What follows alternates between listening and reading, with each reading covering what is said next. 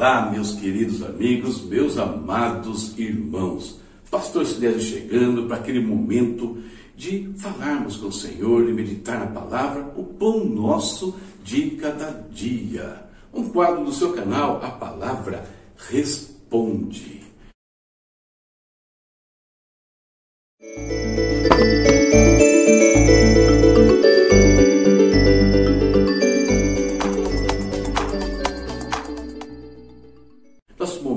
Oração de hoje, como sempre temos feito aqui, além de orar pelas questões de, de saúde, as questões financeiras, pelo nosso país, pela nossa igreja, vamos orar também, né, mais uma vez, pela igreja percebida. Hoje falando sobre Burkina Faso. A Portas Abertas estima que há mais de um milhão de pessoas deslocadas internamente em Burkina Faso e muitas são cristãs.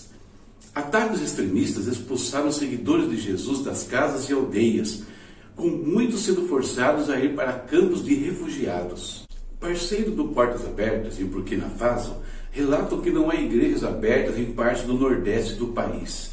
Os cristãos nessa área foram, em grande parte, forçados a fugir devido à violência dos extremistas islâmicos. As chuvas baixas e a pandemia da Covid-19 pioraram a situação. Pastor Samuel, um cristão perseguido ali em Burkina Faso, escreveu assim: ó, No norte de Burkina Faso, enfrentamos ataques contra cristãos e contra nossas igrejas.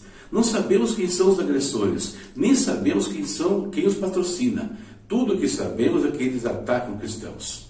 Esses ataques destruíram a vida do nosso povo. Estamos preocupados e cheios de dor pela morte de nossos familiares. Olha que situação também complicada né, nessa região aí do mundo, Burkina Faso. Nós vamos orar, interceder por eles né, nesse instante aqui. Querido Pai, em nome do Senhor Jesus, entramos na Tua presença mais uma vez, entramos na sala do trono, Pai, pelo nome bendito de do Senhor Jesus Cristo, Pai eterno. Oh Deus querido, estamos aqui para colocar diante de Ti mais uma vez, Deus, nossos irmãos, Pai, nossos queridos que têm sofrido com diversas enfermidades, ó Deus, que estão às vezes acamados, Deus, ou em hospitais, ou em seus lares, enfrentando tratamentos agressivos, cirurgias, Deus. Livra a vida dos nossos amados, Pai. Cuida de cada um deles, nós te pedimos. Traz cura, Senhor. Traz libertação sobre todo o mal, sobre todo o vício também, meu Deus. Apresentamos diante de Ti o nosso país, ó Deus querido, nosso amado Brasil, Senhor. Pedindo, ó Senhor, que o Senhor venha operar essa nação, sarar essa terra, meu Deus Tirar daqui, Pai, todo o principado, quebrar todo o principado de corrupção, meu Deus. Principado de moralidade, Deus, de mentira, de engano, Pai, que atua por meio, Deus, de homens e mulheres que se permitem ser instrumentos nas mãos deles, Senhor. Tenha misericórdia do Brasil, Pai, que toda estrutura maligna caia por terra, Senhor. Desperta também no seio dessa nação a tua igreja, a tua liderança, meu Pai. Em nome de Jesus nós oramos.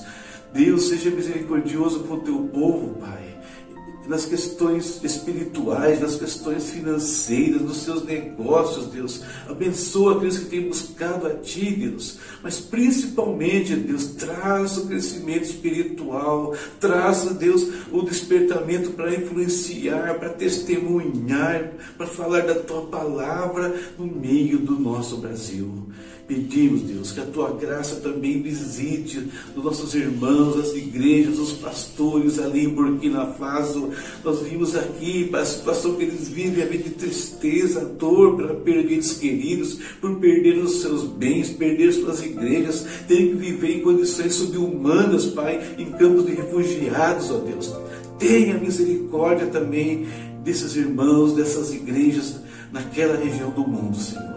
Em nome de Jesus, nós oramos, Pai, pedindo que venhas falar conosco agora também na tua palavra, nessa pequena reflexão que nós faremos. Seja conosco nesse dia, em nome de Jesus. Amém. E hoje nós lemos 1 Crônicas, capítulo 17 ao 19. separei para ler junto com vocês esses versículos aqui, ó, 1 Crônicas 19, do 1 ao 3. Algum tempo depois, Naás, rei dos Amonitas, morreu, e seu filho foi o seu sucessor. Davi pensou: serei bondoso com Anum, filho de Naás, porque seu pai foi bondoso para comigo. Então Davi enviou a delegação para transmitir a Anum seu pesar pela morte do pai. Mas, quando os mensageiros de Davi chegaram à terra dos Amonitas para expressar condolências a Anum, os líderes amonitas lhe disseram: Achas que Davi está honrando teu pai ao enviar mensageiros para expressar condolências? Não é nada disso. Davi os enviou como espiões para examinar o país e destruí-lo.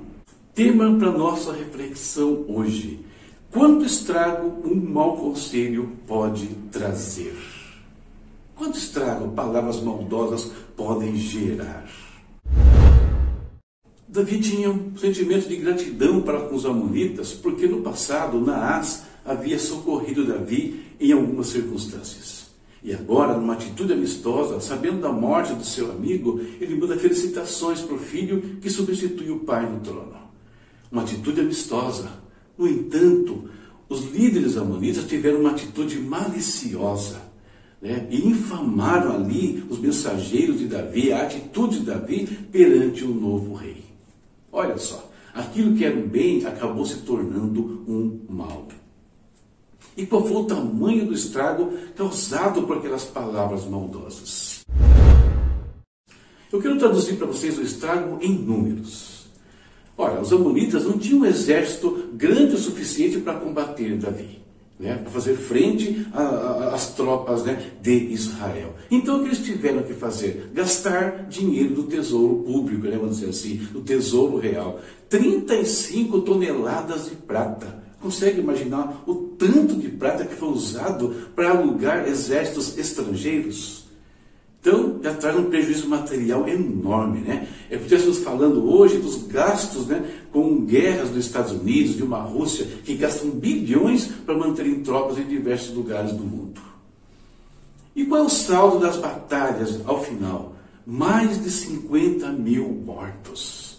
Sem, né, isso em números aproximados. 50 mil pessoas, 50 mil soldados perderam a vida naquelas batalhas.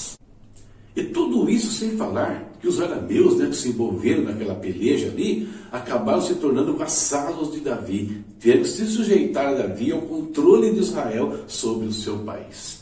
Tudo isso por causa de palavras maldosas, por causa de calúnias de um pequeno grupo sobre uma atitude que tinha toda a boa intenção do mundo. Por isso, nós temos que tomar cuidado com aquilo que nós falamos e principalmente a quem ou o que nós estamos ouvindo. Conflitos terríveis podem surgir a partir de palavras maldosas, palavras ditas fora do tempo, palavras fora do contexto até. Olha o prejuízo que estiveram lá, o material, e pode haver também prejuízos materiais hoje. Pessoas podem perder empregos, famílias, ministérios por causa de palavras maldosas, por ouvirmos a quem não deveríamos ouvir. Morte física, tiveram milhares ali, e hoje também pode acontecer, até de haver morte por causa de alguns conflitos, e sabemos que acontecem.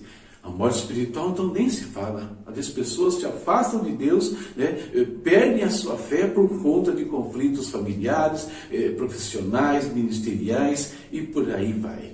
Prudência naquilo que nós falamos é necessário. Prudência naquilo que nós estamos ouvindo também.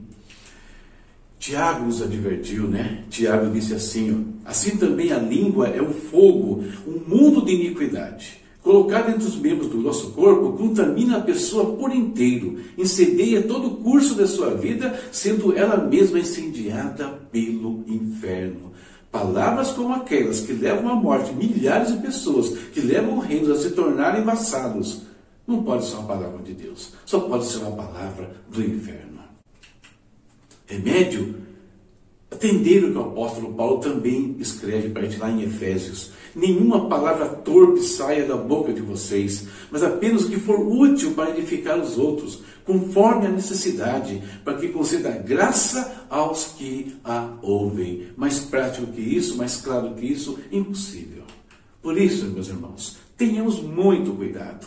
Sejamos, sejamos promotores da paz e não da guerra. Que as nossas palavras tragam vida e não a morte. Essa nossa meditação para hoje e aí um alerta do Senhor para nós, né? Do nosso falar com aquilo que nós estamos ouvindo no dia a dia. E continuamos, né, com a nossa jornada, a nossa leitura. Reta final de 1 Crônicas, capítulos 20 ao 23. Não deixa de ler. Deus te abençoe, tenha um ótimo dia, me ajuda com o canal e até a próxima, se Deus quiser. Tchau, tchau.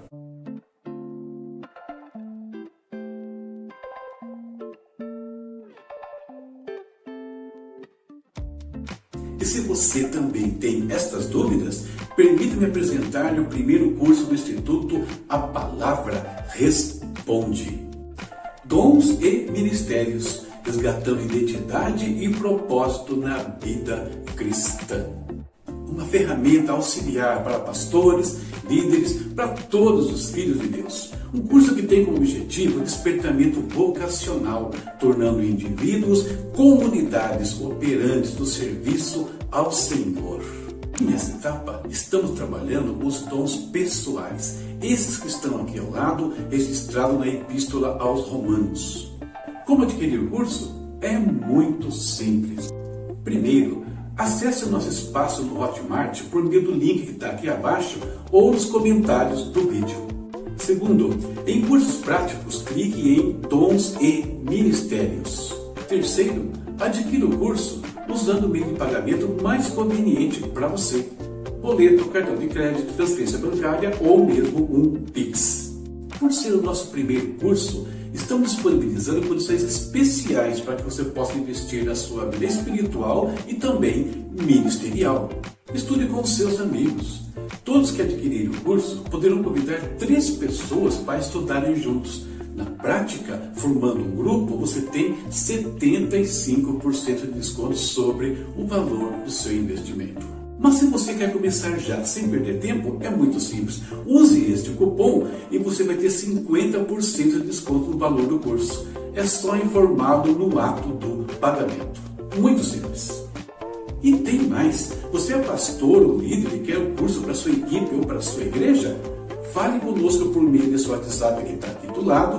Nós vamos formar uma turma exclusiva para sua igreja, para sua equipe, com descontos que pode chegar a 80% sobre o valor do curso. E tudo isso porque nós queremos que você venha participar conosco dessa jornada do curso Dons e Ministérios, resgatando identidade e propósito na vida cristã.